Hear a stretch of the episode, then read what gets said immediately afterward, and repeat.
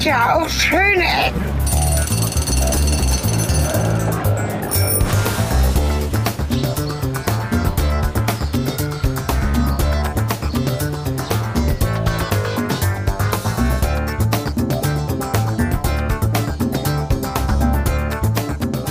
Willkommen und zurück zum Reisetagebuch. Ja, es ist wieder soweit. Ähm, ich bin wieder auf Reisen, auch wieder alleine und tatsächlich noch einmal nach Spanien.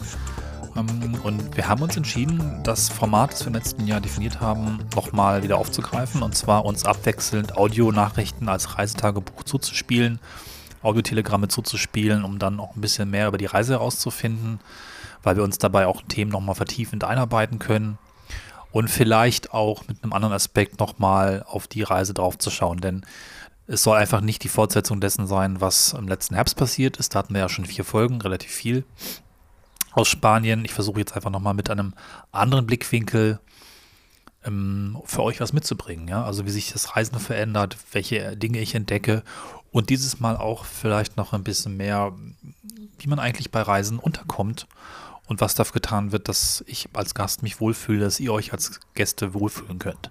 Also auch noch ein bisschen mehr Architektur von Hotels, Architektur von kleinen Häusern, aber auch Gastfreundlichkeit, Hospitality auf Englisch, die Liebe zum, zum Gast, ja, sowas in der Form, interessiert mich gerade ganz besonders.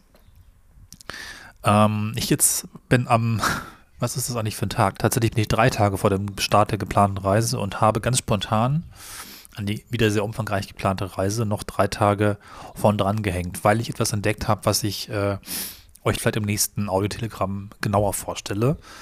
Es geht nach Offenburg. Die eigentliche Reise beginnt in vier Tagen, deswegen haben wir heute Tag minus vier. Und äh, ich werde gleich in den Zug einsteigen und ganz gemütlich eben nach Offenburg fahren. Ja, beim letzten Mal waren die Gefühle noch ein bisschen aufregender. Ich weiß gar nicht so genau, es war nicht die erste Reise nach Corona, die erste Reise ins Ausland war es auch nicht, aber es war eine sehr lange geplante und viermal verschobene Reise, also war da eine große Überladung drin oder ein Gefühl von, ist das jetzt wirklich das, was passiert? Kann ich gleich sagen, das ist jetzt nicht mehr so. Ich fühle mich ganz frei. Ich habe einfach mich lange auf die Reise gefreut, aber sie klappt offensichtlich. Ich gehe mal davon aus, dass das passt im ersten Anlauf. Ja, wo geht's hin? im Prinzip ergänzt sich so ein bisschen das, äh, was ich letztes Mal nochmal auf eine besondere Art und Weise abgefahren habe. Letztes Mal war es ja Nord- und Ostspanien, deswegen kommt jetzt irgendwie Südwestspanien hinzu. Die Gegend heißt Extremadura, die am dünnsten besiedelte Gegend und auch die am wenigsten besuchte Gegend des Landes. Plus etwas Portugal, da gibt es auch noch eine ja, Überraschung, die ich jetzt noch nicht verrate, ein, äh, ein Superlativ, den ich besuchen werde. Auch da wird wieder der Anreiseweg komplett der Zug sein. Dieses Mal geht es bis Madrid. Dort miete ich wieder ein Auto. Und da werde ich auch später wieder enden und zurückfahren. Dieses Jahr ist keine Strecke weggeschwommen. Bisher also keine Dramen zu erwarten. Es ist also fast schon regelrecht langweilig. Das darf man nicht sagen, ne? Jetzt wissen wir, dass es nicht so kommt. Also mal schauen, was passiert. Ja, so viel zum Einstieg. Ähm, Sven kriegt hier Nachrichten zugespielt. Vielleicht hast du jetzt schon Fragen. Ansonsten bin ich gespannt, an welchen Punkten wir so ein bisschen dran knüpfen und äh, neue Aspekte entdecken, die ich vielleicht auf der Reise verpenne, die sich möglicherweise auch nicht aus dem Reiseführer oder der Umgebung ergeben. Dieses Format ist ja auch geprägt von der Metaebene und dem Reflektieren und dem ja, Nachsinnen auf mehreren Ebenen, sowohl räumlich, Sven wird in Deutschland bleiben, ich bin unterwegs, aber auch zeitlich, wir werden eventuell später nochmal Punkte ergänzen, wenn die Reise ein Weilchen zurückliegt. So, nun habe ich jetzt mal alles erzählt und gepackt, habe ich auch. Äh, jetzt geht es zum Zug und ich melde mich dann vielleicht nochmal heute Abend aus Offenburg, sobald ich äh, etwas zu erzählen habe. Ja, hallo, da bin ich. Ähm, auch von mir ein Hallo zu diesem neuen Tagebuchformat, was wir jetzt mal wieder ausprobieren wollten. Und ähm, wie Cornelis gerade schon sagte, ja, ich bin und bleibe in Deutschland, weil ich habe keinen Urlaub, weil ich bin selbstständig und so etwas gibt es für Menschen, die selbstständig sind, einfach nicht. Ja, diese Propaganda halten wir aufrecht. Nein, also ich werde wahrscheinlich auch in der Zeit, in der Cornelis jetzt unterwegs ist, wahrscheinlich sogar einen Kurztrip nach Wien unternehmen. Äh, da bin ich sehr gespannt drauf. Vielleicht packen wir das mit in dieses Format rein. Das erfahrt ihr dann im Laufe der Folgen, die hier zusammenkommen werden. Ähm, wir versuchen das dieses Mal, wie Cornelis auch gerade schon anführte, natürlich äh, etwas ähm, ja, ergänzungsmäßig und knapper, äh, nicht so redundant zu halten zu dem Format, was wir letztes Jahr hatten. Das heißt, ihr werdet wahrscheinlich größere Abstände hier und da haben. Das liegt auch daran, dass ich, wie gesagt, voll im Arbeitswahn bin und zwischendurch auch äh, ja ein bisschen ranklotzen muss. Es ist die Zeit im Jahr, wo man einfach sehr viele Deadlines hat, so als selbstständiger Designer. Und ähm, da werde ich wahrscheinlich hier und da ein paar Antworten von Cornelis verpassen.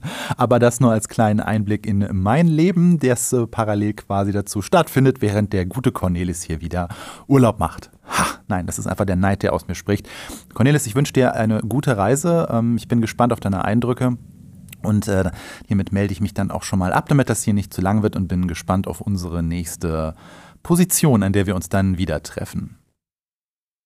Kapitel 1 Von Göttingen nach Offenburg Liberty and Desperation Tja, be careful what you wish for. Ähm, da lamentiere ich noch so rum, dass alles langweilig ist und so gut funktionieren wird. Was ist dann das Ergebnis? Tja, äh, direkt auf der Hinfahrt am Tag minus drei, glaube ich, habe ich gesagt, also früher als ursprünglich geplant, wirft sich auf dem Bahnsteig jemand vor den Zug. Ich fahre jetzt viele, viele Jahre Bahn, aber dass das auf dem Bahnsteig passiert, auf dem ich stehe, zum Glück sehr weit entfernt, das äh, hatte ich so auch noch nicht. Der Zug, mit dem ich hätte fahren wollen, war perfekt pünktlich bis zu dem Zeitpunkt. Entsprechend wurde der Bahnsteig abgesperrt, der Zug äh, gestoppt, der fuhr dann noch gar nicht mehr weiter, alle Menschen aus dem Zug ausgeladen und großes Chaos. Viele Stunden später bin ich dann über andere Züge bis nach Karlsruhe gekommen, wurde dann mit einem Taxi bis nach Offenburg gebracht, was ich als spontanes Zwischenziel auf der Route Richtung Spanien eingeplant habe. Im letzten Jahr war es der Umstieg in Baden-Baden. In diesem Jahr dachte ich mir dann einfach, ach, fährst du früher los, bleibst in Offenburg, ist auch interessanter, als in Baden-Baden rumzustehen, alles sicher. Stimmt jetzt zwar auch, weil ich bin schon mal sicher eine Bahn-Chaos-Strecke weiter, aber ganz so gewünscht habe ich es mir doch nicht. Ja, puh, da steigen wir direkt mit einem, ja, mit einem Thema ein. Hm. Ah, ich habe da lange jetzt drüber nachgedacht ähm, und ich, ich komme für mich immer wieder zu dem Schluss, dass das in gewisser Weise eine Art asoziales Verhalten ist. Also ich, ich verstehe, dass das für viele Menschen der letzte, die letzte Möglichkeit zu sein scheint, die letzte Schrei nach Aufmerksamkeit äh, der Welt irgendwie zu zeigen, es gibt mich und ich trete ab mit diesem Ereignis, das nicht übersehen werden kann. Aber ich finde es so, so gemein, damit andere Menschen und andere Leben mit reinzureißen in so ein schreckliches Ereignis, weil die LokführerInnen, die werden teilweise ihres Lebens nicht mehr froh. Die wissen, dass sie dazu beigetragen haben, durch das Führen des Zuges einen Menschen zu überfahren. Ähm, boah, ich möchte gar nicht wissen, wie das ist. Und ich finde, man, man darf da auch trennen und man darf da als Reisender auch genervt sein und schock, trotzdem schockiert sein, weil dafür irgendwie, ja, man verpasst im Zweifelsfall Anschlusszüge. Man nimmt diese Gedanken natürlich mit in einen Urlaub, der eventuell auch mal dringend notwendig ist. Und ich finde das einfach sehr kurz gedacht von Menschen, die sich dafür entscheiden, wie es anderen damit geht. Und ja, kann man lange drüber reden, aber vielleicht kommen wir aus diesem negativen Tal ja wieder rauf. Ja, ich habe mich noch ein bisschen da eingelesen, das Thema, und habe irgendwo gesehen, dass pro Jahr 30 Zugbegleiter berufsunfähig werden wegen ähm, Menschen, die sich davor die Züge stellen oder werfen. Und so nachvollziehbar es sein mag und auch sogar vielleicht in bestimmten Umständen sinnvoll und vielleicht sogar zu unterstützen, dass ein Mensch selbstbewusst, selbstbestimmt seinem Leben ein Ende macht, sich vor Züge zu werfen und mit den Folgen, das ist einfach weiß ich nicht, ob ich jetzt so klar sagen mag, gedacht habe ich, das sind Arschlöcher. In dem Moment. Für die Entscheidung, sich dort noch vor den Zug zu werfen und teilweise den Bahnverkehr im ganzen Land zu behindern. Abgesehen von ja, hohen Folgeaufwänden, Dingen, die möglicherweise deswegen nicht gelingen, Zugbegleiter werden nicht nur teilweise arbeitsunfähig, da geht eine ganze Kette an Maßnahmen los, dass diese dann auch begleitet werden. Man stellt sofort sicher, dass die nicht mehr allein sind nach so einem Vorfall. Sie werden natürlich psychologisch betreut, entsprechend auch in Familie ähm, Situationen zurückgebracht, dass sie entsprechend jemanden haben, mit dem sie reden können. Sie bleiben dann auch einige Zeit berufsunfähig, manche eben tatsächlich für immer. Und äh, das ist einfach ein Riesenaufwand für die Menschen, die da in einem Lokführerstand stehen. Und wie bei mir ja auch schon passiert, da war eben auch noch auf Bahnsteigen sind Personen, die das dann auch direkt sehen. Und ich habe erst jetzt gelesen, ein Drittel der Suizide passiert eben nicht an offenen Bahnstrecken, sondern in Bahnhöfen. Und da ist die Gefahr, dass jemand es sieht, vielleicht sogar Kinder, also sehr, sehr groß. Und äh, jeder Suizid hat einfach, das kerbt sich ein in viele, viele, viele Menschenleben in diesem Fall. Und deswegen äh, ist das vielleicht die echt asozialste Form, vielleicht sogar auch die die einzige weiß ich nicht, aber die, die da besonders heraussticht, wo ich dann eine ganze Menge von Menschen und Gesellschaft mit irgendwie mit reinziehe. Ich habe jetzt die ersten drei Tage meiner Aufwärmphase quasi durch. Der spontan hinzugebuchte Urlaub würde ich gar nicht sagen, sondern äh, ja, meine verrückte Hotel äh, Scouterei hat mich eben nach Offenburg geführt, wie erzählt, in das Hotel Liberty, dass ich einfach aus verschiedenen Gründen schon genutzt habe, um gestern Arbeitstag einzulegen, am Sonntag noch ein paar andere Aktivitäten zu erledigen, die eher äh, am Rechner stattgefunden haben. Dennoch, äh, ich verstehe, warum Udo Lindenberg im Hotel lebt. Ich glaube, ich müsste das mal öfter machen, einfach mal ein paar Tage bis Wochen schlichtweg im Hotel zu leben. Vielleicht mache ich das ja irgendwann immer. Ich mag es einfach. Ähm, Genau, auf dieser Reise wollte ich ja das Thema Hotels, Unterkünfte und Gastfreundlichkeit, Gastfreundschaft, Hospitality so ein bisschen mehr in den Mittelpunkt rücken, weil die ganze Reise ja letztlich geplant ist darauf, auf einer kleinen Manie von mir, die besten und bezahlbarsten Hotels zu finden, auch die besondersten, die nettesten, die gastfreundlichsten eben, aber auch die kreativsten und äh, ungewöhnlich gestaltetsten Hotels und Unterkünfte, die man finden kann. Deswegen hat dieses Hotel Liberty hier in Offenburg, vielleicht hört man es jetzt gerade auf dem Bahnhof, ähm, da nochmal so einen besonderen Spot gesetzt. Das Hotel ist in einem ehemaligen Gefängnis gebaut. Wunderschöner, ihr kennt es von mir, Backsteinbau mit gläsernem Innenhof. Also eine, finde ich ja für Deutschland eher selten anzutreffende, sehr geschickte Form, alt und neu zu kombinieren. Tolles Raumgefühl in diesem Innenhof in mehreren Ebenen auf dem man sitzen kann. Unten der Frühstücksraum, Restaurant, dann eine Ebene drüber, ganz offen reingehängt die Bar und dann etwas höher noch so Konferenzräume. Das Hotel hat, glaube ich, so 38 Zimmer, ist also nicht riesig groß, ist eher schon hochpreisig, wenn man jetzt 200 Euro pro Nacht entsprechend dort zuordnet. Ich würde nicht sagen Luxus, kein Grand Hotel, sondern so ein bisschen das, was man sich mal für ein Wochenende gönnt. Und da finde ich den Preis dann irgendwie auch okay. Ähm, Zimmer gut, Ausstattung gut, Personal toll. Ähm, ja, hat auf jeden Fall Spaß gemacht. Hervorheben dabei würde ich besonders gut hat das WLAN funktioniert. Das Beste, was ich hier im Hotel erlebt habe, und das in Deutschland mit einem Download von 300 Megabit. Also das ist schneller als bei mir zu Hause zum Arbeiten richtig gut. Arbeiten, genau, das ist ein Punkt, wo, glaube ich, Hotels jetzt noch ganz viel lernen müssen. Ich habe einen Tag mobiles Arbeiten angelegt, was ich jetzt darf. Yay, Sven als Freiberufler ist da vielleicht noch anders unterwegs, aber äh, bis ähm, 31.03. durfte ich das offiziell nicht. Seit Corona ist es toleriert, zumindest zu Hause zu arbeiten. Mobil, also innerhalb von Deutschland bis zu 30 Prozent der Arbeitszeit ganz flexibel zu arbeiten, das ist jetzt neu für uns. Und das ist auch für viele neu. Und das ist auch für viele Hotels neu, die sich darauf einstellen müssen, dass es einen guten Arbeitsplatz gibt, nicht nur eine Schreibecke, sondern etwas, wo man auch mal acht Stunden sitzen kann. Und genau da sind die Probleme, auch bei diesem Hotel. Schreibtisch zu niedrig, Stuhl stylisch, aber unbequem. Wie gesagt, WLAN gut. Und da gucke ich jetzt immer so ein bisschen nach. Ich war vor ein paar Wochen schon mal in einem Bed and Breakfast dieser günstigen Kette in Deutschland. Das ging halt gar nicht. Hocker ohne Lehne, ganz niedriger Schreibtisch waren Rückenschmerzen galore. Hier in dem Hotel Liberty ging das schon deutlich besser, aber ich glaube, da tut sich noch was sowas wie eine richtige Arbeitsecke zu haben mit vielleicht auch einem ergonomischen Stuhl, sowas wie am Schreibtisch, nicht nur eine Schreibecke.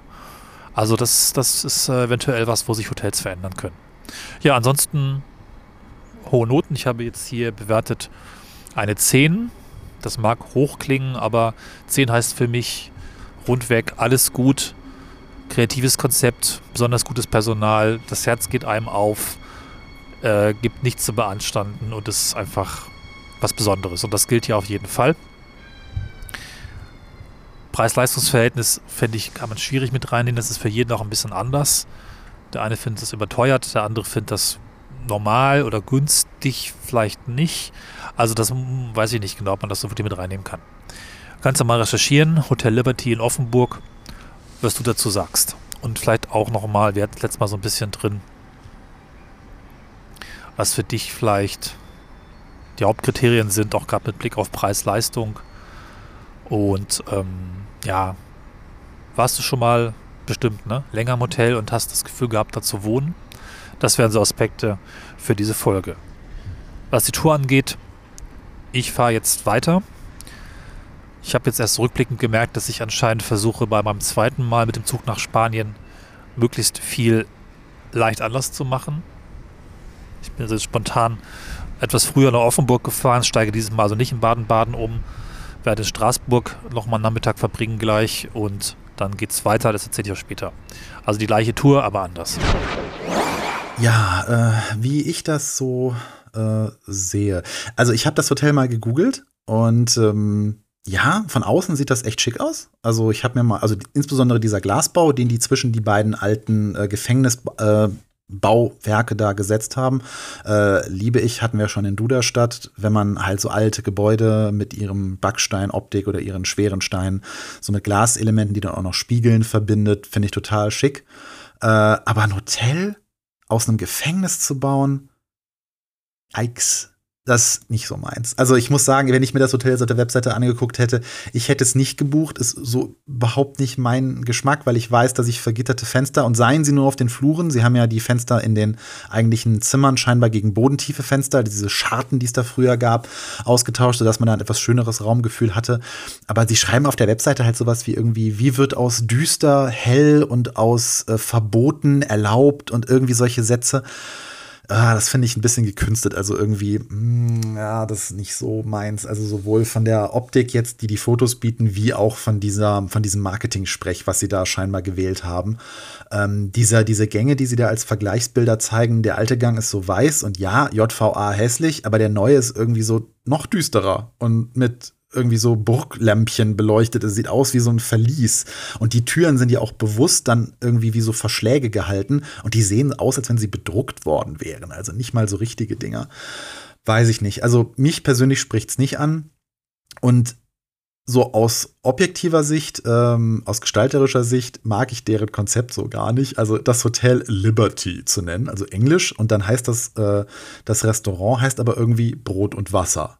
Also abgesehen davon, dass ich schon wieder diese Anspielung nicht mag, so früher gab es nur Brot und Wasser. Gleichzeitig erzählen sie aber, dass sie die Vergangenheit und die, äh, ähm, die, die, die schlimme Geschichte des äh, Gefängnisses irgendwie schätzen und äh, ähm, äh, ja, ähm, negieren oder wo, äh, negieren ist das falsche Wort, aber äh, also sie wollen es verbessern, aber dann nennen sie es halt Brot und Wasser. Also da ist mir irgendwie wieder so eine witz, witzige Ironie drin, die, die mich auch irgendwie nicht anspricht. Und das Hotel, Hotel Liberty, aber das Restaurant Brot und Wasser also Deutsch, Englisch, schon wieder so eine Mischung, weil die Bar, die heißt dann wieder irgendwie Brown und White oder White and Brown oder irgendwie sowas. Und da rühmen sie sich damit irgendwie, das wäre die erste White and Brown Bar in Deutschland. Und da denke ich mir, ist das ein Franchise? Dann habe ich gegoogelt, finde ich nichts zu. Also, was soll diese Aussage? Ich habe da keine Rechtfertigung für gefunden. Also, nee, ich gucke da wahrscheinlich kritischer drauf, aber wäre jetzt nicht so meine erste Wahl vom Hotel. Und ich habe mal die Zimmerpreise geguckt. Angebote so ab 170 Euro die Nacht, mein Herr. Da haben sie sich was gegönnt. nee, wie gesagt, von außen sehr hübsch. Gefällt mir. Und wahrscheinlich vor Ort würde es mir wahrscheinlich auch gefallen, aber auf diesen Zimmerfotos sind dann auch meistens weiße Badewannen ange äh, gepriesen, die es irgendwie so überall gibt. Freistehende weiße Badewannen immer gut in Hotelzimmern. Aber ja, wie gesagt, wenn dir es gefällt, nehme ich mal an, dass es mir vor Ort auch gefallen würde. Insofern alles gut. Dann noch deine Frage zu, ob ich schon länger mal auf dem Hotelzimmer war. Ja, natürlich. Also ähm, während Messen schon mal. Äh, da wird dann auch ab und zu mal gearbeitet. Äh, zuletzt, das ist jetzt schon wieder was her, auf dem Kongress ähm, um Weihnachten herum. Da schaffe ich dann auch schon mal auf dem Hotelzimmer das ein oder andere weg. Äh, und da baue ich mir dann meistens aus den vorhandenen Möglichkeiten irgendwie was gemütlicheres, sofern es irgendwie geht. Aber ja, das ist alles halt Rückenkiller bis zum geht nicht mehr. Und ich finde, da müssten die Hotels auch schon jetzt was tun. Also das ist kein Thema, was auch schon, was, was jetzt durch diese neu gewonnene Freiheit, die in vielen Jobs jetzt geboten wird, äh, nötig ist, sondern das ist eigentlich was, das Hotels schon länger auf die Agenda schreiben müssten, weil entweder sie haben einen Schreibtisch und der ist nutzbar oder es ist ein Rückenkiller. Also das ist irgendwie für mich unter keinen Umständen etwas, was man tolerieren sollte. Ne? Also ich habe, ich schreibe ja da heutzutage nicht nur eine Postkarte, sondern möchte vielleicht auch daran, ja, weiß ich nicht, auch mal sitzen, während der Partner das Bett okkupiert oder sowas.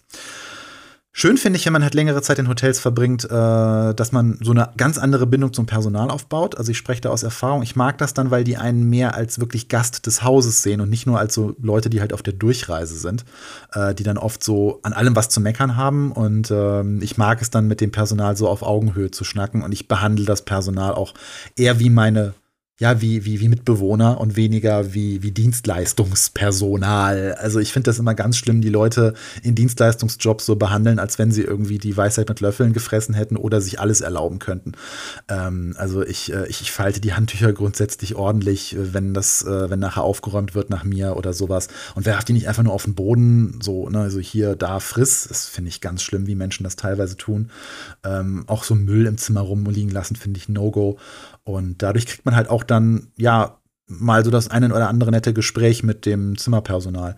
Ich habe es auch schon erlebt, dass die dann mal ganz irrgläubig so um 14 Uhr das bitte nicht stören Schild ignorieren und dann einfach so reinkommen, während man am Arbeiten ist und sich dann wundern, oh, hier ist ja wirklich jemand. So oft vergessen die Leute das Schild. So, ja, aber ich, nee, ich bin wirklich hier. Also könnte man ja wenigstens mal reinrufen, bevor man einfach so die Tür aufstößt. Aber ähm, ich hatte dann halt so am dritten oder vierten Tag auch äh, schon so ein ganz nettes Verhältnis mit dem, mit dem Roomservice und dann haben sie mir so auf dem, auf dem äh, Flur dann so ganz, ganz keck irgendwie so die Handtücher zugeworfen. So, ey, hier, damit du mal wenigstens frische Handtücher hast. das war, das war schon ganz cool. Wo er dann auch meinte, so, ja, morgen würde ich wirklich gerne mal wischen. So, ja, kannst du, kein Problem. ja, und ansonsten halt unsere USA-Aufenthalte, aber das sind keine richtigen Hotels, wo wir da drei Monate waren. Das sind sogenannte Condo-Hotels. Also das sind mehr Apartments, die dann noch eben eine Rezeption haben, wo du bei Bedarf Roomservice hast, aber wo du dann die Zimmerreinigung ähm, manuell buchen musst, wenn du sie nicht ähm, quasi dabei hast. Dadurch ist das da ein bisschen anders. Und aber einen richtigen Schreibtisch gab es da so. Ja, doch, es gab einen richtigen Schreibtisch, aber der war sehr unbequem. Also da, der war dann eher so auf Style gemacht und hatte nicht viel Beinfreiheit. Und weil da so ein Fernseher drin versenkt war, ich berichtete ja damals bei den USA-Tagebüchern davon, da war so ein Flachbildfernseher drin versenkt, der sich so rausschieben konnte. Dadurch war der Sitzstand mit den Beinen relativ kurz. Und das hat auf Dauer da beim Arbeiten, und das habe ich ja wirklich drei Monate quasi gemacht, dann schon so ein bisschen die Beinchen ähm, wehgetan. Lange Rede, kurzer Sinn. Äh, bin gespannt, äh, wohin es jetzt bei dir äh, weitergeht. Ja. Dann noch ein paar Ergänzungen, genau. Also die Türen, die du ansprichst, die Beschläge, das ist tatsächlich ähm, zumindest aus echten Holzstücken und Metallteilen auch alten zusammengesetzt. Ähm, also das ist vielleicht neu aufgearbeitet und neu zusammengebaut, aber es sind definitiv keine bedruckten Flächen.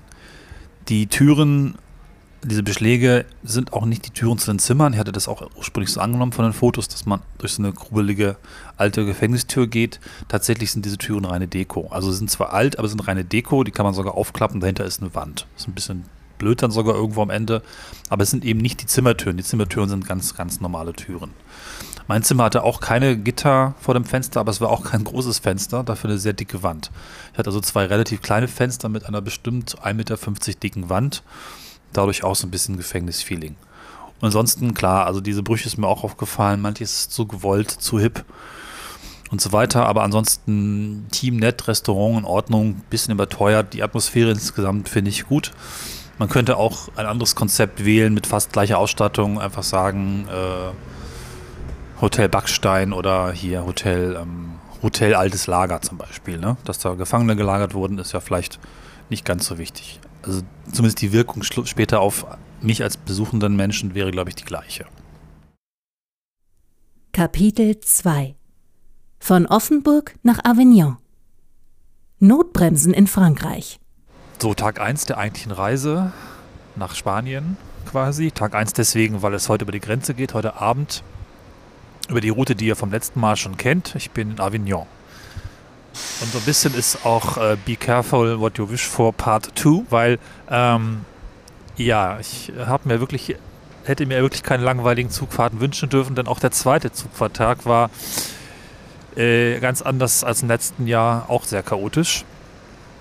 Zumindest äh, hatten wir sehr volle Züge. Wir hatten Bauarbeiten in Deutschland, sodass der TGW dann gleich erstmal mit fast 40, 50 Minuten Verspätung losgefahren ist.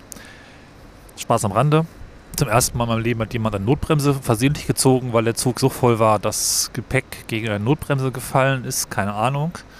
Zumindest konnte das relativ schnell ausgefuddelt werden, sodass ich dann auch gestern eine Stunde zu spät war und etwas Sorge hatte, auch den allerletzten kleinen Bimmelzug, den es ja noch braucht in Avignon, um vom TGW-Bahnhof zum normalen Bahnhof zu kommen, den nicht zu verpassen. Zwei Zugtage sind noch vor mir. Mal gucken, ob auch diese ähnlich äh, schwierig bleiben im Vergleich zum letzten Jahr. Aber gut, es war das Ziel, dass die Reise sich trotz gleicher Route möglichst anders anfühlt. Was auch anders ist, dass die weggeschwommene Strecke vom letzten Mal nicht weggeschwommen ist. Das heißt, ich kann jetzt auch so wie ganz ursprünglich geplant von Avignon nach Nîmes mit dem Regionalzug fahren, um dort in den ähm, AVE einzusteigen nach Spanien. Kann man schon mal festhalten, Zugfahren ist super, funktioniert. Ich empfehle das auch vollständig, aber es geht jedes Mal doch etwas anders schief. Man kommt allerdings an. Ja, Bahnfahren. Don't get me started. Ich bin äh, kurz vor dieser Aufnahme selber mal wieder Bahn gefahren und äh, äh liebe Zuhörerinnen und Zuhörer, ihr dürft euch wahrscheinlich demnächst auf eine Bahnfahrfolge freuen, wo Sven vom Krieg erzählt. Und äh, sagen wir mal so, ich habe nicht also ich habe leider nicht so viel Positives zu berichten. Also meine Bahnfahrerlebnisse der letzten Zeit, ich bin ja gerade Bahnfahrer, weil äh, ich äh, momentan kein Auto habe. Und dadurch ist das eine völlig neue Sicht von mir, nicht nur freiwillig Bahn zu fahren, sondern darauf angewiesen zu sein. Und darüber berichte ich momentan in so ein paar äh, separaten Tagebüchern, die wir uns dann mal gesondert vornehmen werden. Das heißt, kleiner Teaser an dieser Stelle, freut euch auf die Folge oder vermeidet sie. Äh, ich weiß noch nicht, worauf wir so rauskommen, aber ich muss leider sagen, dass bisher, und ich bin da schon sehr vorsichtig, weil ich es nicht böse machen will, aber ich habe bisher nicht, nicht so viele gute Erfahrungen gemacht. Ich bin immer angekommen, wo ich hin wollte und darum geht es ja eigentlich. Puh, aber zwischendurch doch viel Dinge, die nicht sein müssten und die sehr objektiv überflüssig sind. Ja, aber hm, gut, bei dir, Cornelis, ist es natürlich jetzt noch mal ein bisschen kritischer, weil du musst ja Anschlusszüge erreichen. Ich fahre in der Regel momentan Verbindungen, wo ich äh, nur den Nahverkehr dann wieder als Anschluss habe und da ist es nicht ganz so tragisch, wenn man den mal verpasst, weil man da keine Zugbindung oder Zug ja, also eine Zugbindung bei der Verbindung jeweils hat. Du hast ja auch noch mal mit deiner, äh, mit deinen Verbindungen da vielleicht noch ein bisschen Flexibilität drin, aber in der Regel hat man ja wirklich eine Zugbindung und dann ist halt blöd, wenn man die verpasst. Dann hat man Brassel gestrandet, äh, muss sich informieren, bla bla bla, egal. Ähm, stating the obvious. Äh, ja, aber irgendwie scheinen wir gerade ja beide beim Bahnfahren Problemchen zu haben und äh, das ist gerade ein wenig balsam auf meiner Seele, weil ich dann weiß, dass ich nicht alleine bin. aber wo wir gerade über das Bahnfahren reden, kannst du mir erklären, wo man in der DB-App oder wie man erkennt, wie rum man die Sitzplätze reserviert? Also ich habe heute wieder das Problem gehabt, dass ich aus Versehen äh, gegen die Fahrbahnrichtung, also gegen die Fahrtrichtung reserviert habe. Und ich, ich, ich verstehe das nicht. Also für mich war immer Fahrtrichtung oben in der Ansicht. Also ich rede jetzt davon, wenn man halt die Sitzplatzreservierung in der DB Navigator App macht. Und es geht nicht ich hatte wieder eine Fahrt, also ich hatte dieses Mal ein, ein, wieder mal ist falsch, ich hatte dieses Mal einen Sitz gegen die Fahrtrichtung und ich kann mir nicht erklären, warum.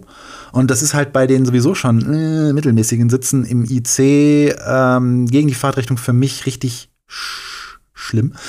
Weil ähm, die Rücklehne halt so gerade ist und dadurch, dass man gegen die Fahrtrichtung sitzt, wird man eigentlich durch, die, durch die Fliehkraft so auch noch aus dem Sitz so gehoben und das ist rückenkillend bis zum geht nicht mehr. Also wenn du da für mich einen Tipp hast, wie man das sehen kann, gerne her damit, weil ich konnte dieses Mal nicht mal sehen, ob ich unten oder oben reserviert hatte. Also das ist nicht so schön.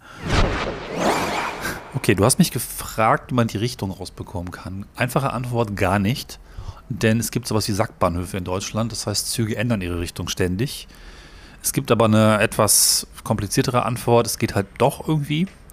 Zumindest äh, mehr oder weniger. Du kannst nämlich nachschauen, am besten kurzfristig dann allerdings, wie der Zug, der du, den du nehmen möchtest, gereiht ist oder üblicherweise gereiht ist. Das Kann sich aber auch mal ändern. Du kannst aber trotzdem rausfinden, wie rum der Zug reinfährt, wenn du einfach schaust, wie der am gleichen Tag oder am nächsten Tag in der DB Navigator App mit diesem kleinen Bahnsteig-Symbol Zug AB, also Wagenreihung, wie der steht. Und da hast du eine Zugrichtung drin. Tatsächlich siehst du da, wo die Zugspitze ist und das kannst du übertragen auf die Buchung. Und es ist schon so, dass meistens, ja, also es gibt da schon eine Sollrichtung, wie ein Zug stehen sollte und meistens kommt er auch so rein. Dass der sich spontan dreht, passiert zwar auch. Das ist die berühmte umgekehrte Wagenreihung. Aber es ist zumindest eine Näherung, um herauszufinden, wo denn zumindest die Fahrtrichtung sein sollte. Also wenn du mal so ein paar Tage durchklickst und guckst, wie der Zug da steht, wirst du rausfinden, welcher Teil erste Klasse oder zweite Klasse grundsätzlich vorne ist. Das kannst du dir merken und mit bei der Platzreservierung mit übernehmen. Damit hast du vielleicht dann zumindest in den meisten Fällen die Richtung richtig. Ansonsten hilft nur, sich daran gewöhnen. Ich weiß auch nicht ja, es ist doof und verstehe auch, dass es auf verschiedene Menschen unterschiedlich wirkt. Bei mir zum Glück nicht so schlimm, obwohl ich ansonsten sehr Motion Sickness und ein bisschen picky bin bei sowas. Ich verstehe auch den Zusammenhang mit den Sitzen. Die sind im EC wirklich schrecklich. Es gibt keine schlechteren Sitze im Fernverkehr der Deutschen Bahn. Tut mir leid, dass du den regelmäßig verwenden musst. Viel mehr, glaube ich, kann ich da gar nicht sagen. Bei den ICEs äh, mit den schlimmen Sitzen, also vor allen Dingen ICE 4 und teilweise auch noch etwas andere kann man sich tatsächlich das Kopfkissen abrupfen und den Nacken legen, um so eine bessere Schräglage zu bekommen. Das ist aber, glaube ich, im IC nicht so passend, weil das Kopfkissen da etwas fester angetackert ist und die Wirkung, glaube ich, nicht so am Ende rüberkommt. Kannst du ja mal ausprobieren. Also Kopfkissen abmachen, da ist so ein Klettverschluss oder so ein Hakensystem und dann einfach versuchen, so ein bisschen die, die äh, Schräglage zu erhöhen. Das kann schon was helfen. Bei mir zum Beispiel, dass ich beim Einschlafen nicht mehr von selbst vorne überkippe, weil der Winkel zu steil ist. Das sind vielleicht nicht die Antworten, die du erhofft hast, aber das aus dem Leben eines Bahnfahrers. Kapitel 3 Von Avignon nach Barcelona. Einmal ohne Probleme. Heute melde ich mich kurz aus Barcelona, ähm, habe aber nichts zu erzählen letztlich, weil nichts schiefgegangen ist. Schade, oder? Oder auch nicht. Gut, ich bin gestern also gefahren von Avignon nach Barcelona mit dem AVE wie geplant, habe aber tatsächlich vorher in Nîmes, das heißt wirklich Nîmes, nachgeschlagen in der Ansage, Durchsage des Zugbegleiters in Nîmes angehalten. Das war einfach sehr schön, dann nochmal so drei, vier Stunden in der Stadt rumzulaufen, die ich als sehr hell, sehr aufgeräumt und sehr angenehm empfunden habe. Eine sehr schöne, ja, Form von Stadtplanung, weil alle Plätze irgendwie modern und ja, eine bestimmte Freiheit ausgestrahlt haben. Klingt komisch, ne? Also die Plätze waren so gestaltet, dass ich mich da willkommen gefühlt habe, irgendwie nicht so verbaut und auch nicht so krumpelig, sondern einfach eine schöne Stadt, die, die, wo man einfach gut abhängen kann. Es gibt da ein, eine alte Arena, sowas Römisches. Und äh, ja, ansonsten nicht so viel. Ne? Einfach ganz nett gewesen. Ja, dann bin ich in Barcelona angekommen, wieder dort übernachtet, wie etabliert. Insofern gibt es jetzt nichts Neues zu erzählen. So richtig los geht es dann, wenn ich, ne, eigentlich ist übermorgen, wenn ich dann tatsächlich unterwegs bin. Ne? Morgen geht es dann noch nach Madrid mit dem Zug, letzte Zugetappe. Ich freue mich schon drauf, denn hier fährt der deutsche ICE 3, wenn man so will, der ursprüngliche gute ICE 3 von Siemens, als Velaro sehr schnell, angeblich der schnellste Zug im Regelbetrieb, viel schneller als in Deutschland, bis zu 350 km/h zwischen Madrid und Barcelona. Und das wollte ich schon sehr, sehr lange mal fahren, diese Strecke, ich glaube zehn Jahre oder so mindestens. Auch die erste Hochgeschwindigkeitsstrecke, die hier gebaut wurde in Spanien. Inzwischen gibt es ja, habt ihr im Podcast hier gehört, die meisten Hochgeschwindigkeitskilometer, wohlgemerkt Kilometer, nicht pro Einwohner, richtig harte Kilometer nach China. Und davon fahre ich nachher, nachher ein paar. Und werde dann in Avila ankommen mit einem Leihwagen, den ich mir in Madrid nehme. Dazu später aber mehr. Kapitel 4 von Barcelona nach Avila. Fliegen auf Schienen. Ja, heute habe ich äh, den längsten Teil des Tages in Barcelona verbracht. Das ist aber für den Podcast, glaube ich, gar nicht so spannend. Ich habe einfach nur abgehangen. Das war der Plan. Umgelaufen, Kram geguckt. Ich war übrigens auch an der Calatrava-Spitze, die du letztes Mal ganz korrekt gefunden hast. Was war spannend? Einiges war spannend heute. Zum einen bin ich mit dem AVE gefahren von äh, Barcelona nach Madrid. Das war schon ein bisschen was anderes als die restlichen Zugfahrten, weil es sich wirklich angefühlt hat wie Fliegen. Also auf ganz vielen Ebenen. Zunächst mal ähm, hat man sich tatsächlich schon eine halbe Stunde vorher am Bahnhof versammelt, in langen Schlangen wie am, am Gate, am Check-in, wurde dann durchleuchtet und dann zum Zug geschickt, gemütlich eingecheckt. Der Zug stand noch eine Weile herum, bis er dann losgefahren ist. Vom, vom gesamten Fahren her, vom ganzen gesamten Gefühl her war es einfach irgendwie wie ein Flugzeug. Es gab dann auch später Durchsagen, äh, bitte bleiben Sie auf Ihrem Sitzplatz sitzen, bis der Zug vollständig zum Stehen gekommen ist. Also ob man, als ob man die Texte vom Flugzeug übernommen hätte. Also sehr cool, auch tolles Fahren. Irgendwie, obwohl das vom Zug her tatsächlich ein deutscher ICE 3 ist, irgendwie sehr viel ruhiger. Weiß ich nicht, ob die Strecke anders gebaut ist oder ob das nochmal eine andere Revision ist. Also sehr, sehr schön, wirklich fliegen durch die Landschaft, durch sehr wechselhafte Landschaften. Also Berge, Felder, mal trocken, mal wieder grüner. Sehr abwechslungsreich, wie Spanien eben auch ist. Und bin zum ersten Mal mit dem Zug durch das Land gefahren, so wie ich sonst mit dem Auto mache. Und das war irgendwie, irgendwie sehr, sehr cool. Ne? Also irgendwie die Geschwindigkeit, die, die Ausblicke, irgendwie, ich weiß nicht, ich habe es heute total genossen. Ganz anders als die Zugfahrten bisher, die eher so ein bisschen Chaos waren oder einfach wahnsinnig voll oder irgendwie rumpelig, war das einfach großartig. Also Madrid-Barcelona mit diesem Zug ist ziemlich cool. Die anderen Strecken haben ja auch teilweise sehr andere Züge, deswegen weiß ich nicht genau, ob das Gefühl auch das gleiche ist, aber ich war da einfach geflasht. Übrigens sogar, also erste Klasse bin ich wieder gefahren, sogar mit Schuhputzeranzug. Das habe ich auch noch nicht erlebt, ganz cool. Ja, ansonsten sehr schön. Dann Spaß gehabt bei der Leihwagenübernahme, das ist mir auch nie passiert, dass beide Kreditkarten, die ich habe, abgelehnt wurden. Wohlgemerkt, das sind die Kreditkarten, mit denen ich seit Jahren durch die Lande fahre, auch durch, seit Jahren durch Spanien fahre, seit Jahren bei Hertz Leihwagen buche. Also das ganze Verfahren ist vollkommen etabliert und nichts äh, irgendwie hätte sich geändert. Ich habe beide Karten hier auch vorher benutzt in dem gleichen Land. Und beide wurden entsprechend abgelehnt bei einer Reservierung von, glaube 130 Euro. Zum Glück, man neigt jetzt zur vierten, fünften, dritten, achten, tausendsten Kreditkarte, hatte ich noch irgendwo eine äh, Visa Debit Card, von der ich nicht gedacht hätte, dass die jetzt inzwischen auch laufen. Debit ist ja irgendwie nicht Kredit und alles ganz furchtbar. Und von der Karte wusste ich nicht mal die PIN, also habe ich mich kurz mal eingeloggt im Online-Banking und habe die PIN gesetzt. Und tatsächlich, zum Glück war auch ein bisschen Geld auf dem Konto, hat das dann funktioniert. Also das war schon irgendwie ziemlich, ziemlich, ziemliche Panik, weil offensichtlich, also das habe ich auch von anderen gehört, das ist manchmal einfach abgelehnt. Obwohl ähm, Kredit auf der Karte freigestellt, obwohl alles irgendwie äh, funktionieren müsste. Es waren dann auch keine Hotlines erreichbar mehr, weil es später am Abend war. Also was macht man da eigentlich? Keine Ahnung. Hast du das schon mal gehabt?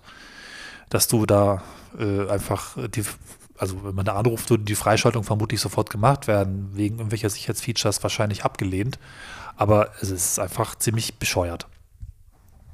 Zudem habe ich zum ersten Mal Ärger bekommen, weil ich zu früh beim Leihwagenstand war. Also was ich fast immer eigentlich äh, so mache. Ich habe den Leihwagen dann meistens so gebucht, dass ich nicht zu spät komme, sondern eher zu früh. Und da waren sie dann etwas stinkig.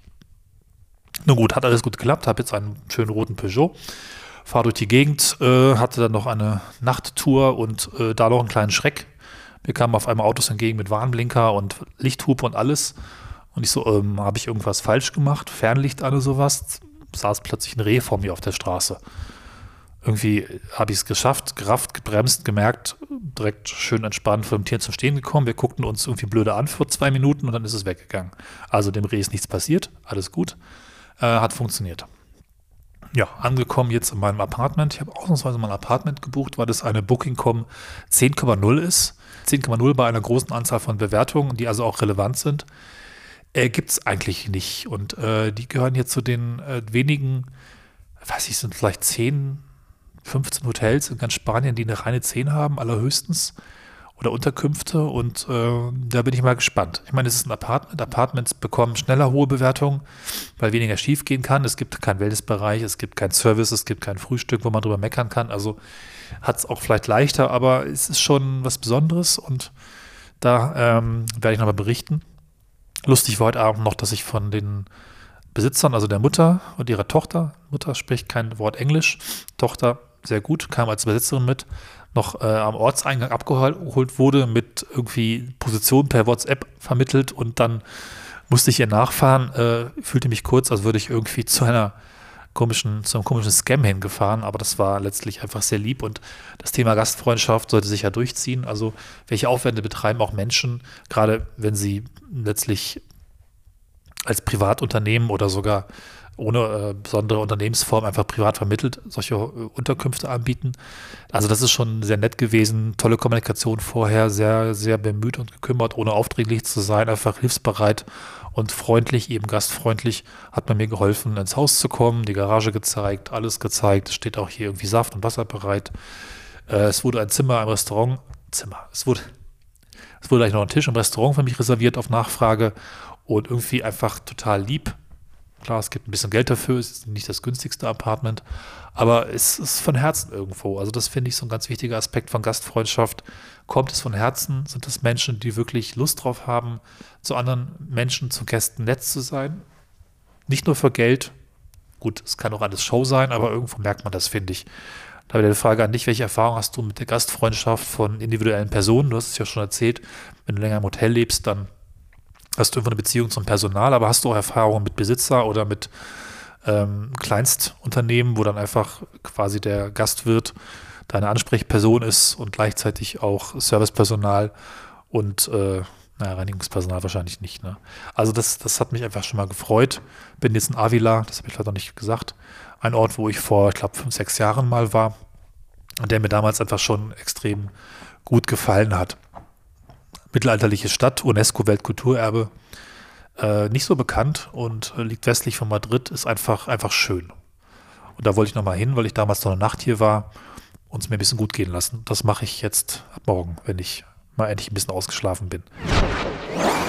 Uh, ja, guten Abend zusammen. Es ist 21.47 Uhr und ich hatte einen langen Arbeitstag und habe mir gerade Cornelis Antwort heute angehört. Ja, äh, den AVE habe ich gerade mal gegoogelt. Äh, ich musste lange suchen, weil ich dachte irgendwie ICE, ICE, ICE, bis du dann sagtest, ah, der basiert auf einem ICE. Gefunden habe ich aber auch den AVE 102. Der sieht irgendwie witzig aus. Sieht aus, wenn ein ICE irgendwie gegen einen querliegenden Brückenpfeiler gefahren wäre.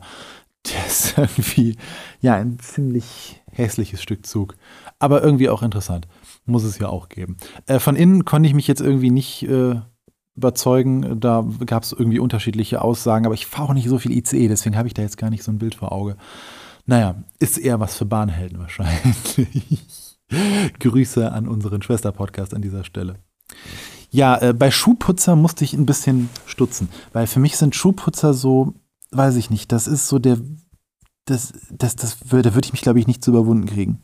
Also mich da hinzustellen und irgendwie so meinen mein Fuß auf ein Podest und dann so, hier, äh, mach mal. Ich kenne das aus Vegas, das gab es da immer mal wieder in den, ähm, ja, Hotels oder Casinos, teilweise auch in denen, die so ein bisschen off-strip liegen, also so ein bisschen außerhalb der Stadt. Ich finde das total skurril. Also ich, ich, ich, da bin ich, glaube ich, nicht genug, äh, ja, prollig, bonzig, vermögend genug, um das irgendwie machen zu lassen. Aber vielleicht unterschätze ich diesen Service für Geschäftsreisende auch total und ähm, die schätzen sowas super und freuen sich darüber, dass sie da ihre Schuhe sauber kriegen. Äh, ich frage mich eher, ob die Bahn dann nicht mal ihre Bahnsteige sauber. Anderes Thema. Äh, ja, du fragtest mich, äh, ob ich schon mal eine Ablehnung bei der Kreditkarte hatte. Ja, äh, regelmäßig. Was ich dann mache, PayPal benutzen. ich habe das nämlich tatsächlich eigentlich nur ähm, bei Online-Einkäufen. Also bei den Bereichen, wo man irgendwie in Shops für digitale Güter, also meistens Computerspiele, ähm, sei es jetzt auf der Nintendo Switch oder der Xbox oder der PlayStation oder so, dann ab und zu mal eine Ablehnung bekommt, weil sich mein Kreditkartenanbieter wieder denkt, hu, da möchte sich jemand mit äh, 30 Euro Mario Kart äh, aus dem Staub machen. Ähm, ja, nee, äh, vor Ort hatte ich das tatsächlich. Ich glaube mal in einem Hotel. Aber das war eine EC-Karte. Ich glaube, das war keine Kreditkarte. Nee, kann ich jetzt nicht so aus erster Hand berichten. Was man da macht, gute Frage. Teller waschen. Keine Ahnung. Haben die da für einen Plan B? Ich meine, meistens zahlt man ja heutzutage bei Anreise. Dann können sie einem noch das Zimmer verwehren. Aber ja, im Zweifelsfall hoffen, dass die einen trotzdem übernachten lassen und am nächsten Tag beim Kreditkartenunternehmen anrufen. Ne? Da zeigt sich ja auch so ein bisschen das Thema Gastfreundschaft auf finanzieller Ebene. Äh, ja. dann noch die äh, Sache, die du mit dem Auto meintest, wo du angeblinkt wurdest. Ähm, das, das ist ja, also ich kenne das ja äh, als so ne, regelmäßiger Autofahrer. Natürlich, ab und zu wird man mal so Lichthupe-mäßig auf der Landstraße vor irgendwas gewarnt. Ähm, ich denke dann hier bei uns auf dem Land dann auch oft daran, so, ah ja, könnte irgendwie ein Reh auf der Straße sein oder Rehe nahe der Straße. Ähm, wir haben uns auch schon mal zur Aufgabe gesetzt, dass wir dann äh, teilweise die dann auch von der, ja, so neben der Fahrbahn ein wenig weghupen, dass sie ähm, ein wenig scheuer werden und sich nicht da in Gefahr begeben. Also quasi so absichtlich auf den äh, Seitenstreifen juckeln und dann mit Fernlicht und manchmal auch der Hupe, wenn es außerorts erlaubt, ähm, ja, die Rehe so ein bisschen in Sicherheit bringen, in Anführungszeichen, weil die sind sich ja teilweise der Gefahr, in der sie sich da äh, ja, bewegen, auch nicht so bewusst, gerade an so einem Samstagabend. Ja, ähm, ich, ich finde ja, Autos haben zu wenig Kommunikationsmöglichkeiten. Also irgendwie Hupe und Lichthupe sind irgendwie so zwei Dinge, die man, die viel zu viel Interpretationsspielraum er, äh, also ergeben. Wir hatten das Thema, glaube ich, schon mal an anderer Stelle, wo ich gesagt habe, ähm, äh, Autos bräuchten eigentlich, also gerade Elektroautos bräuchten so eine, so eine, so eine, so eine freundliche Fußgängerhupe. Also eine, die nicht, äh, ja, einen von der Straße runter katapultiert, sondern die halt so sagt, so, hallo, hier bin ich, äh, wäre cool, wenn du zur Seite gehen würdest. Und so ein, so irgendein Warnsystem, man kann ja in den Navigations-Apps und auch Systemen der Autos häufig so Vollsperrungen und Staus und sowas melden.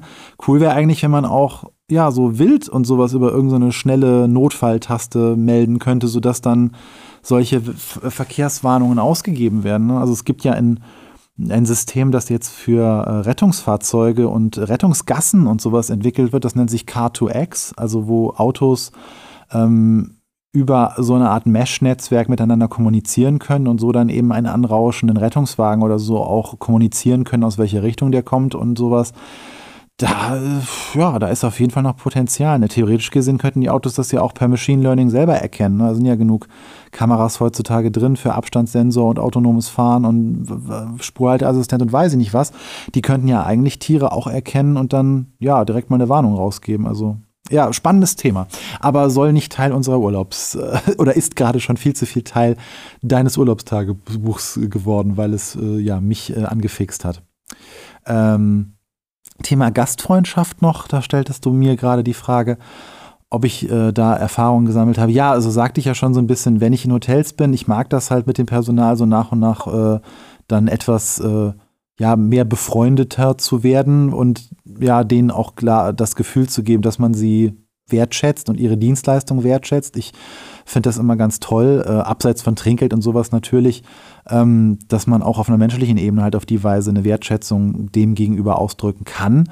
Ähm, meistens auf der anderen Seite habe ich es halt in so Herbergen erfahren. Also genau wie du sagst, ähm, man fährt irgendwo in ein kleines Örtchen in eine Herberge und wird dann da auch über das übliche hier, da schlafen, da essen ähm, hinaus bewirtet und ähm, dann entsteht so ein, so ein, ja, so ein Gastsein auf Augenhöhe.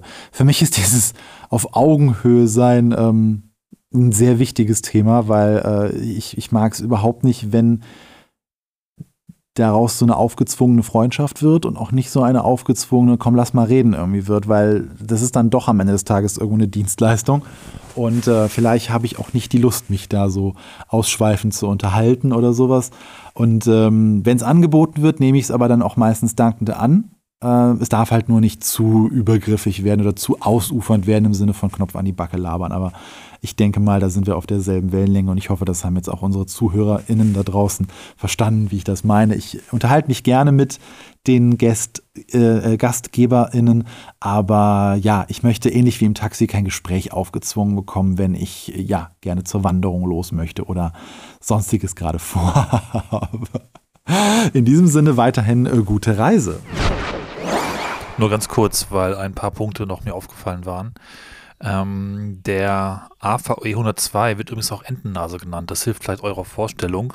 Der hat einfach vorn so eine super platte, langgezogene Nase aus aerodynamischen Gründen. Aber ich glaube generell, auch wenn ich deine parallelen Erlebnisse höre, du musst mehr ICE fahren und nicht die anderen komischen Züge.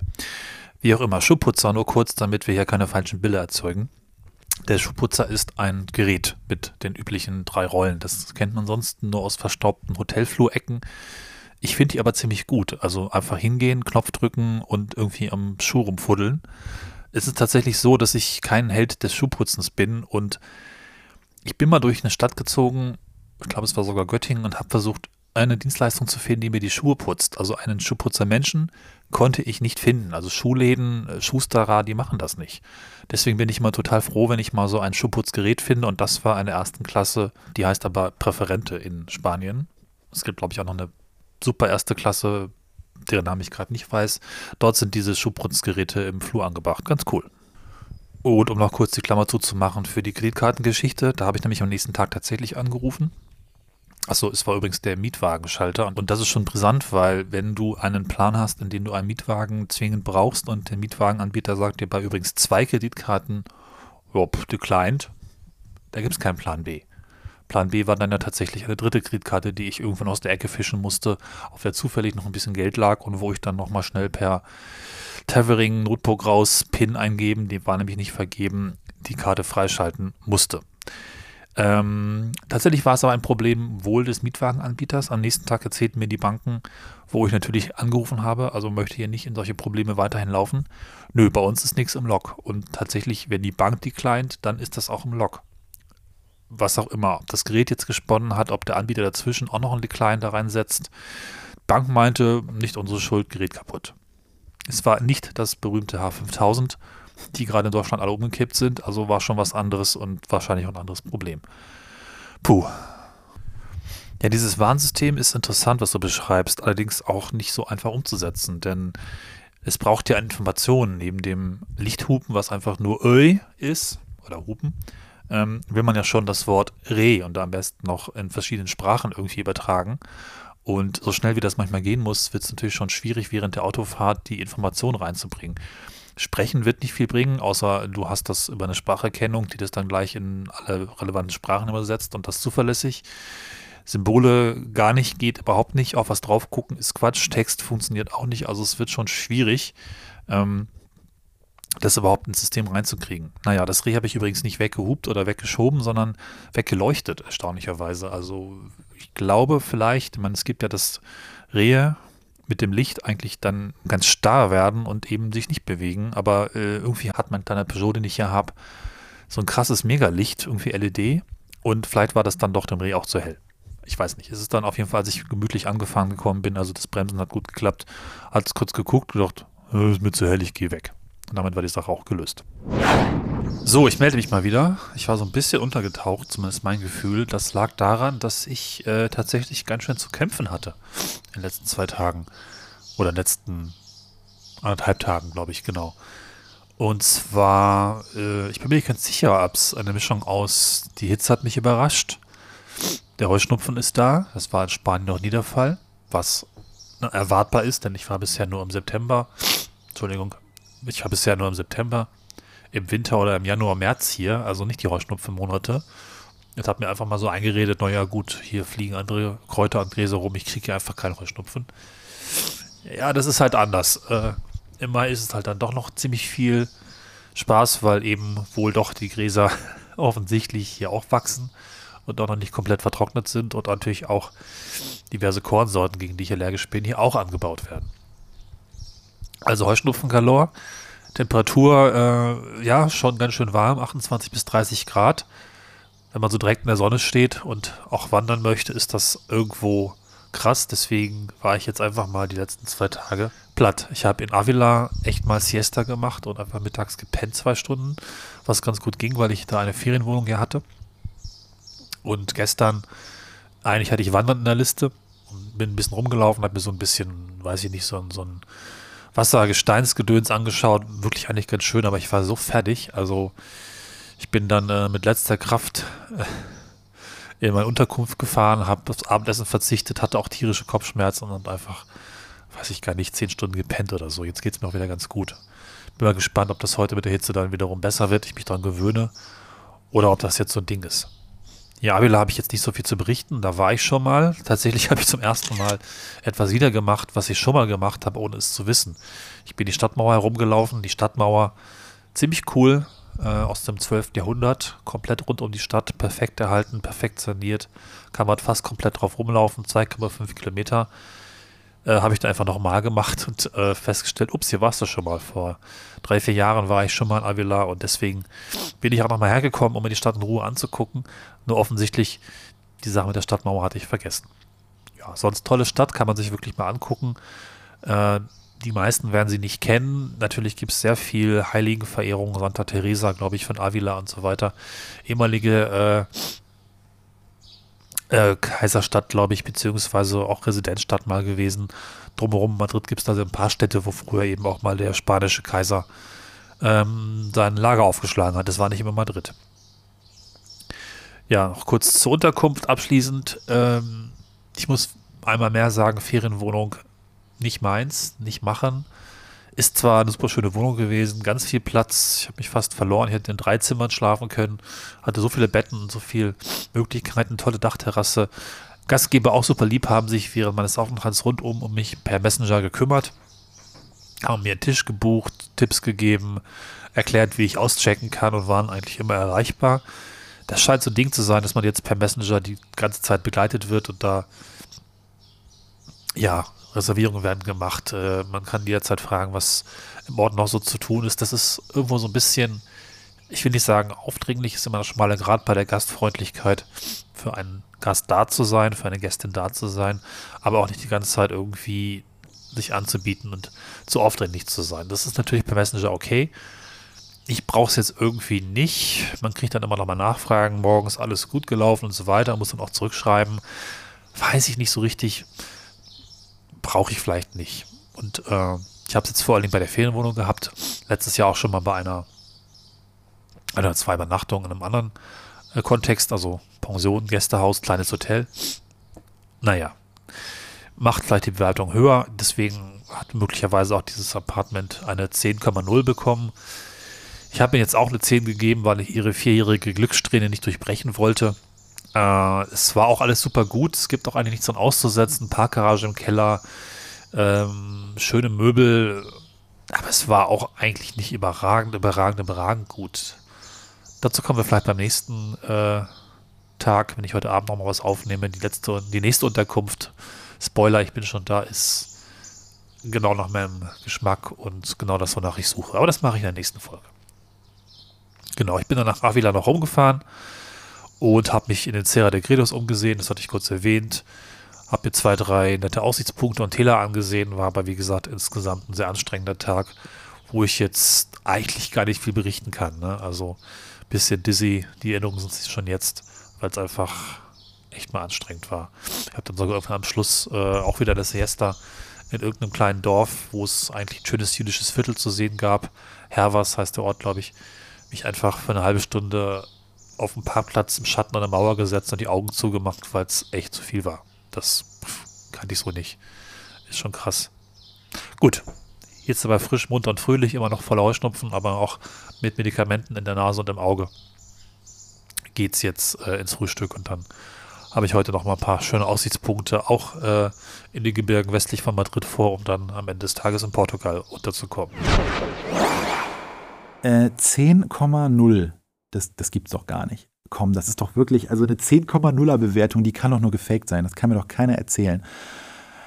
Also diese Last, die da auf den Schultern des Gastes lastet, ähm, da so, ja, gebe ich jetzt eine 9,9 und ruiniere es bis in alle Ewigkeit. Kann man da überhaupt Kommawertungen geben? Nee, ne, man kann nur ganze Bewertungen geben. Ne? Äh, ja, krass. Ähm, Weiß ich nicht. Ich kenne das ja von so Amazon-Bewertungssystemen und da werden die einzelnen Plattformen auch nicht anders sein eine schlechte Bewertung, und damit meine ich jetzt keine fünf Sterne, äh, also keine Null Sterne oder ein Sterne Bewertung, sondern damit meine ich eine nicht fünf Sterne Bewertung. Das ist, glaube ich, vielen Leuten da draußen auch nicht so bewusst, dass äh, sobald man halt eine nicht fünf Sterne Bewertung oder nicht Maximalbewertung gibt, der Algorithmus oder der Rechner der jeweiligen Plattform das sofort als äh, Kritik, als hätte man den Laden angezündet, wertet. Also gerade bei äh, Amazon und sowas ist das wirklich fatal, gerade für kleinere Marken, die sich hart ihre fünf Sterne Bewertungen erkämpfen und dann kommt irgendjemand daher und dem passt dann irgendwie die Farbe von irgendwas nicht.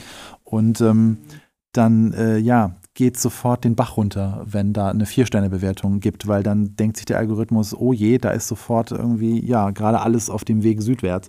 Insofern kann ich auch verstehen, dass die dich ein bisschen genervt haben und dich angerufen haben und sowas, äh, weil ähm, man ist halt als Dienstleister, ähm, in der diesem Bewertungssystem ausgeliefert ist, und das ist ja wirklich heute für Restaurants, Hotels und weiß ich nicht was, auf den ganzen Plattformen fast schon Fulltime-Job, da müsste man eigentlich eine Person nur für einstellen für jedes Etablissement, die sich nur darum kümmert, den Gästen hinterher hinterzulaufen und sie daran zu erinnern, dass sie doch bitte, bitte, bitte eine Bewertung abgeben.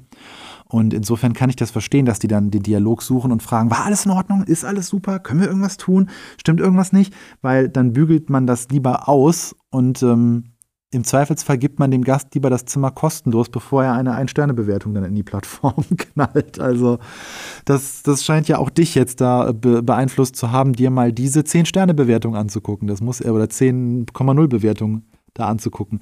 Das muss ja einiges heißen. ja, und bei deinen Heuschnupfen gerade zu hören, das, das, äh, da habe ich mich fast selber mit angesteckt. Also ich kann das total nachvollziehen, weil ich bin davon auch dieses Jahr wieder ein bisschen geplagt. Gerade geht's, äh, weil ich mich wirklich die letzten Tage mit äh, Antihistaminen irgendwie vollgepumpt habe. Ähm, das nimmt einem so wirklich die gesamte Lebensfreude. Insofern kann ich deine Erzählungen da voll und ganz nachvollziehen, dass man sich dann irgendwann einfach nur hinsetzt und die Augen zumacht, weil einem irgendwie alles zu viel wird. Also äh, ja, da hilft auch dann ja das beste Taschentuch nichts mehr. Dann lieber irgendwann Tablettchen dahinter und für jeden auch das Richtige zu finden, was diese Mittelchen betrifft, äh, die nicht müde machen und weiß ich nicht was. Ist ein sehr, sehr wichtiger, für mich tatsächlich un verzichtbarer Reisebegleiter geworden, so Allergietabletten, weil einem das halt den wohlverdienten Urlaub doch ganz schön heftig verhakeln können. Ach ja.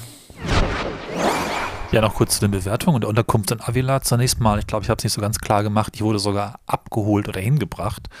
Ähm, wir wurden dann, haben uns verabredet an einem Kreisel bei einer Polizeischule oder sowas oder Militärkomplex, wo glaube ich auch die beiden Personen, also Tochter und ihre Mutter, die äh, Tochter sprach eben Englisch, aus diesem Komplex herausgekommen sind. Die müssen da irgendwie wohnen, ganz komisch. Also so wie ich da geparkt habe, können die eigentlich nicht von irgendwo anders hergekommen sein, außer hinter mir aus dieser Anlage. Und plötzlich standen sie eben hinter mir mit ihrem kleinen Fiat und haben mich zum Haus gebracht. Ähm, ich wurde nicht ansonsten groß genötigt, eine 10,0 zu geben, was ich fast erwartet hätte. Und es sind auch 154 Bewertungen tatsächlich drin. Und ich gucke tatsächlich auch immer ähm, auf diese Anzahl, weil natürlich kann man 20, 30 Bewertungen faken. Ich weiß nicht, 154 wird einfach schwierig. Ich habe mir so ein bisschen gesagt, ab 50 Bewertungen wird es so langsam auch authentisch, zumal eben Booking.com auch, soweit ich weiß, darauf achtet, dass tatsächlich stattgefundene Buchungen mit Bezahlung und so weiter eben die Bewertung ausgelöst haben. Sprich, sie müssten dann ihre eigene Wohnung ständig buchen, was zwar auch geht, man bezahlt sich ja selber das Geld, aber letztlich geht die Provision dann trotzdem an Booking und die wiederum ist bei dem Preis jetzt nicht so gering. Ja, weiß ich nicht. Man könnte sich Bewertungen hochkaufen, indem man einfach die ganze Zeit sich selbst bucht, aber ähm, ich hoffe, dass da auch eine gewisse Fraud Detection drin ist. Und auch hier noch als Ergänzung, was ich gut finde bei Booking, ist, dass die die letzten drei Jahre mit reinnehmen und alles andere danach archivieren an Bewertungen, sprich nicht mehr mit reinrechnen. Ich weiß nicht, ob das die anderen Plattformen auch so machen. Ich glaube, Google Maps, TripAdvisor, Amazon, die nehmen einfach immer einmal über alles und da ist es am Ende so, dass du eigentlich auf lange Sicht niemals den Höchstwert bekommen kannst. Keine Ahnung. Also ich bin da immer noch ein bisschen verwirrt, weil die Wohnung war sehr gut, aber so, so, so großartig ähm, habe ich das dann doch nicht äh, eingeschätzt. Also es war schon vielleicht auch eine 10 wert, aber es war eben nicht dieses Begeisterung, Kinnlade runter, ich will hier jederzeit wiederkommen, wie ihr wisst schon, Montenegro de Cameros, wo man einfach eine 20er-Bewertung geben möchte quasi. Ne? Also das, das, ähm, das dann nicht. Ja, das war die erste Folge der großen Spanien-Rundreise 2022 von Cornelis. In der nächsten Folge wird es weitergehen. Weitere Stationen, weitere Eindrücke, weitere Antworten von mir aus dem ja, schönen Deutschland, wo ich zurückgeblieben bin, während Cornelis durch die Welt reist. Und äh, ja, bis dahin freuen wir uns äh, auf eure Unterstützung, wenn ihr sie uns geben möchtet. Dafür könnt ihr auf schöne-ecken.de etwas Geld in unseren Hut werfen und uns bei weiteren Touren unterstützen. Und auch wenn ihr das nicht möchtet, aber uns trotzdem was Gutes tun wollt, dann macht das gerne auf den Social-Kanälen. Bewertet uns gerne bei den Apple Podcasts oder auch bei Spotify. Da laufen wir inzwischen auch. Und äh, das hilft uns tatsächlich auch, weil wir dadurch sichtbar werden und der Podcast dadurch weitere und größere Hörerschaften erreicht. Dafür bedanken wir uns ganz herzlich und sagen ja, bis zum nächsten Mal.